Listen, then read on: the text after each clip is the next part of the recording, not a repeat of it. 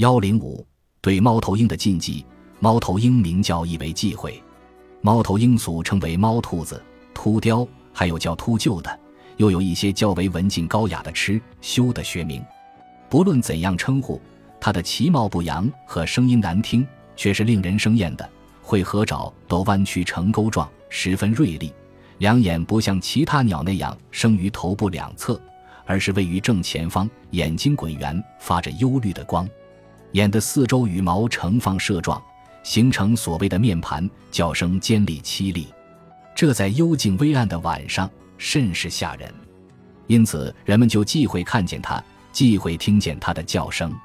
再者，猫头鹰生活栖息在荒丘丛集和坟墓之间，夜间出没。古人认为它可与阴间相往来，与鬼祟无异，故又被称为恶生之鸟。传说这种动物长大后便把母亲吃掉，又叫不孝鸟。《灵表异录》说，人将有灾祸降临时，赤鸢就会来到他的屋子上叫唤。民间谚语说：“夜猫子进宅，无事不来。”所以人们最忌猫头鹰进宅，尤忌听到它的夜鸣。《史记·屈原贾生列传》记载，贾谊在任长沙王太傅时，有一天，一只赤鸢飞入他的居室。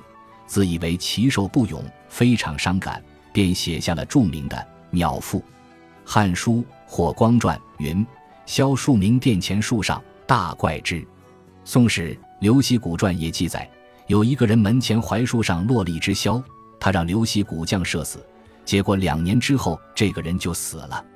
虽然这些多是史家的附会之词，但也足以说明古人对吃鸢的忌讳。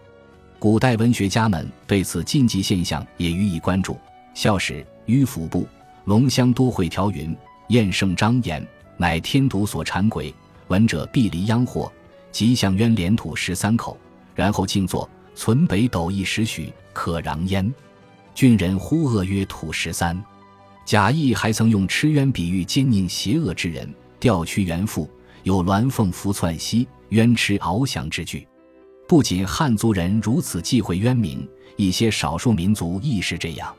西双版纳有这么一个传说：很久以前，景洪部落首领的老婆是个很漂亮的公主，天神献其美貌，想要占为己有，就派使臣下凡，变成一只猫头鹰，每夜叫唤来勾公主的魂。鄂温克、黎族、彝族等地皆以为猫头鹰是不祥之鸟、不吉之音，猫头鹰一叫，必有祸事到。必须祭祀鬼神才能免灾。